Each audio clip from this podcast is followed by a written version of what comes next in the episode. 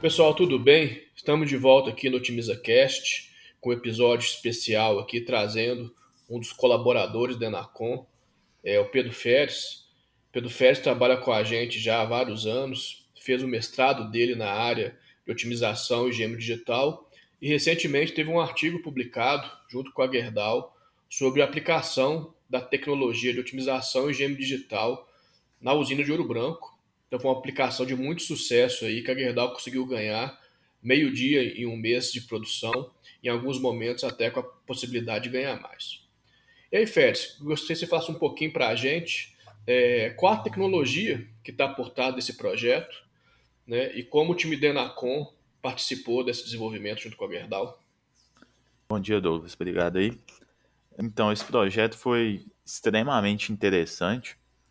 A ideia de fazer esse gêmeo digital para o planejamento aí de uma cearia, uma cearia extremamente complexa. E o, o ponto aí foi modelar é, o problema, todas as, as restrições, todos os desejos aí do operador da cearia mesmo no mais detalhado possível, vamos dizer, de forma que ele consiga não apenas fazer contas aproximadas, vamos dizer assim, poder modelar é, bem próximo da operação real, de forma a, a não só modelar as sessões, mas também ganhar essa corrida. A gente viu aqui que teve um ganho extremamente considerável aqui de, de 1% ao mês. Se a gente for pensar em uma cearia que produz toneladas e toneladas de aço, é, é algo extremamente considerável.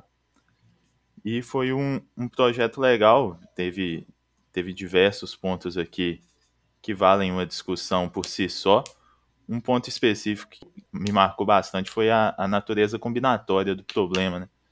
Então a gente vê aí a, a, escolha, né, de qual sequência, qual, qual tipo de aço eu vou produzir antes. É, vai produzir no início do mês, no fim do mês, algo do tipo.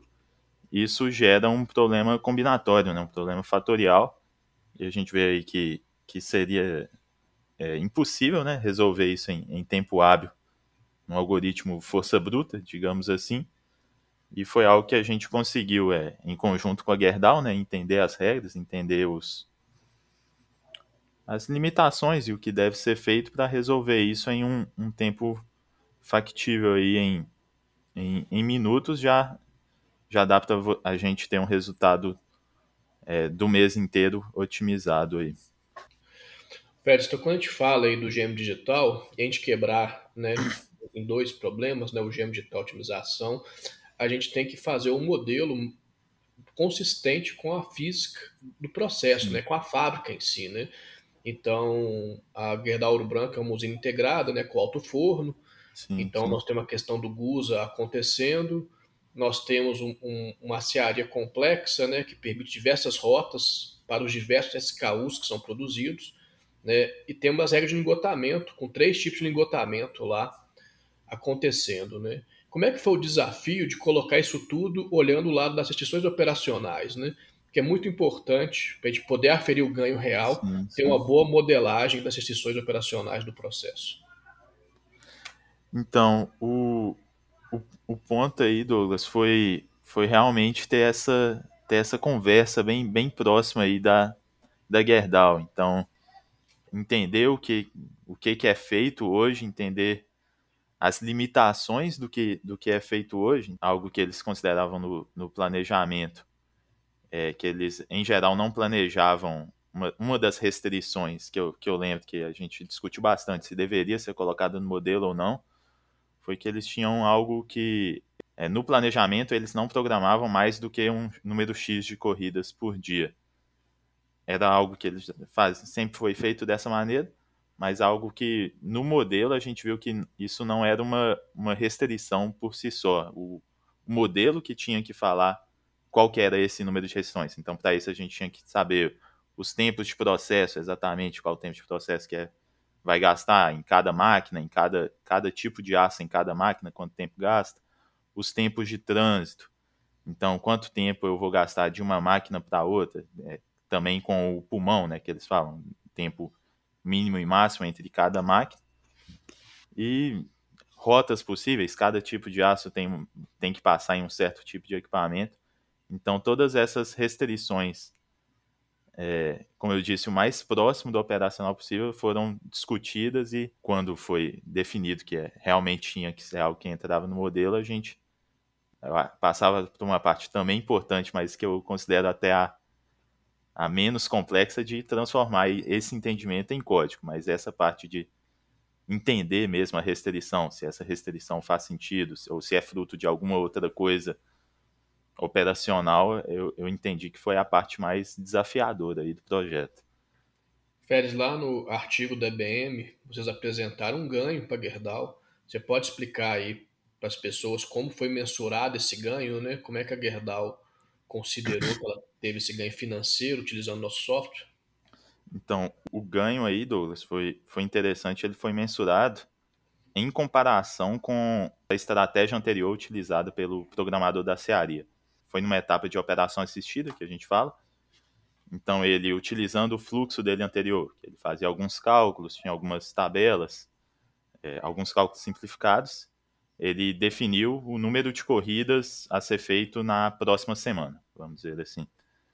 E dado esse número de corridas, ele jogou o mesmo cenário, é, o mesmo horizonte aí no, no nosso modelo, no nosso GM digital, né, com todas as interfaces também desenvolvidas aí, e ele apresentou um número de corridas é, diferente do que foi apresentado pela estratégia original, diferente no caso maior, né, é, para dar ganho, e percebeu-se, o interessante foi que é, esse plano utilizando o modelo GM Digital, foi passado para a operação, foi feito, foi realizado na cearia e depois de realizado, contou-se lá no pátio o número de, de placas, o número de tarugos e blocos que foram produzidos e realmente estava o número é, maior do que o que seria feito caso seguisse o plano original, feito com as simplificações, com as tabelas, com o fluxo anterior, antes de ter o GM digital. Feds, e hoje eu acho que é interessante, assim, a gente vê empresas de grande porte, né, com produções complexas ainda muito escoradas no Excel, né, ainda sem conseguir fazer processos que, além de trazerem mais qualidades e valor, são mais auditáveis, mais rastreáveis, né, entre outras coisas. Hum. É, você abordou aqui para a gente aqui, o gêmeo digital, né, a dificuldade e os detalhes que são necessários para traduzir uma fábrica num código, né, então, como é o entendimento, inclusive, da complexidade. Você tratou também aqui com a gente a questão da otimização, né? Otimização combinatória, onde, enquanto um usuário ser humano vai conseguir analisar ali 5, 6, 10 possíveis maneiras de resolver o problema, um software capaz de, de explorar trilhões de soluções uhum. em um tempo é, muito efetivo. Você também explorou, muito importante, essa parte do ganho, né?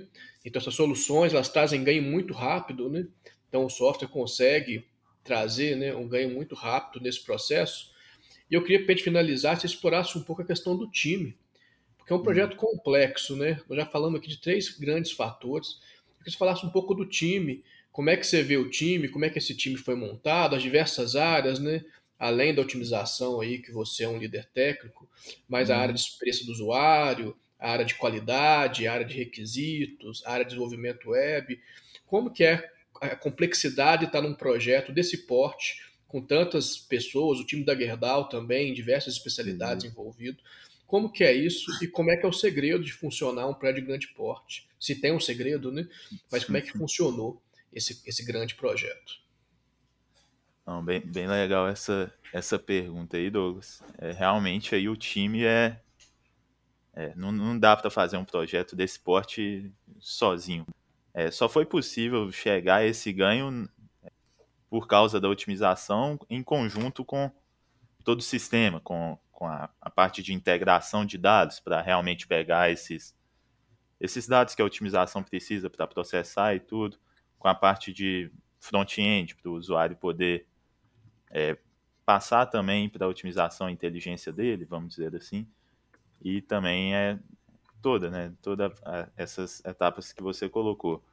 É, um ponto, primeiro ponto que eu acho que é, é, me saltou bastante aos olhos da necessidade de fazer um, um projeto desse é que É, a otimização, quando fala vou otimizar numa cearia, é algo um pouco é, abstrato, né? Vamos dizer. O, o que, é que é otimizar? É produzir mais? É, é não bascular? Né? Tem diversas coisas que podem ser otimizadas.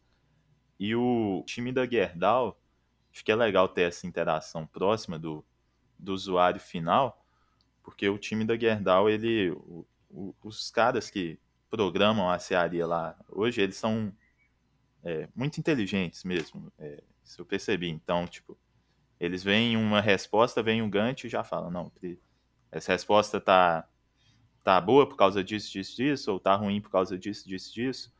Então, essa parte de interagir, transformar isso que ele fala, essa, algo meio abstrato, algo que ele está aí trabalhando há anos para ele entender e poder passar isso, transformar isso em métricas, em um, um, número a ser otimizado lá por trás da otimização, é algo extremamente desafiador, mas que é, é o que possibilita mesmo a, a resolução desse problema em um tempo factível, vamos dizer.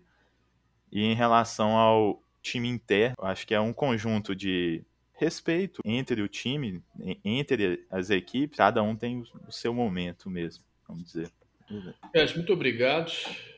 Importante, assim, é um tema complexo, com várias nuances. Eu fico muito feliz em ver o artigo publicado e reconhecido na BM. Eu acho que quem tiver interesse deve disponibilizar ele em algum lugar. E agradeço a todos é, estamos disponíveis aí para dúvidas e sugestões. Fique à vontade. Muito obrigado aí, Félix, pela participação. Até a próxima. Beleza, eu que agradeço aí, Douglas. Obrigado.